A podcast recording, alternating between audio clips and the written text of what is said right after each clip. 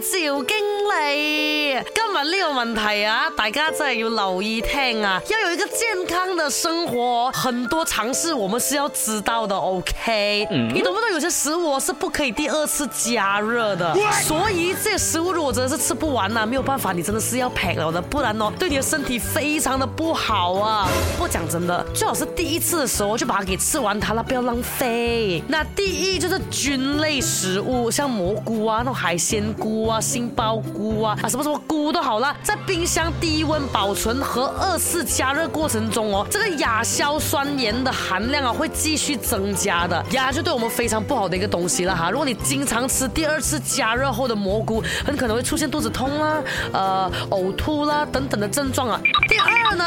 海鲜食物，虾啊、螃蟹啊、发糕等等的海鲜类食物，不要讲第二次加热啦，你本身那个海鲜还没有吃完哦，你放太久也是不要再吃了，因为很容易滋生细菌，产生这个毒素的。第三呢，就是菠菜啦，菠菜草酸含量很高，需要哦，就是溶一溶水之后才可以食用的。加上菠菜哦，还有这个大量的硝酸盐呐，如果二次加热的话，菠菜会因为再次受热转化为这个。亚硝酸盐呐！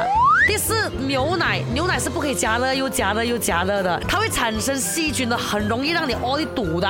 然后里面那种蛋白质啊，就会变质啊，营养又没有掉，再喝来折么这个牛奶。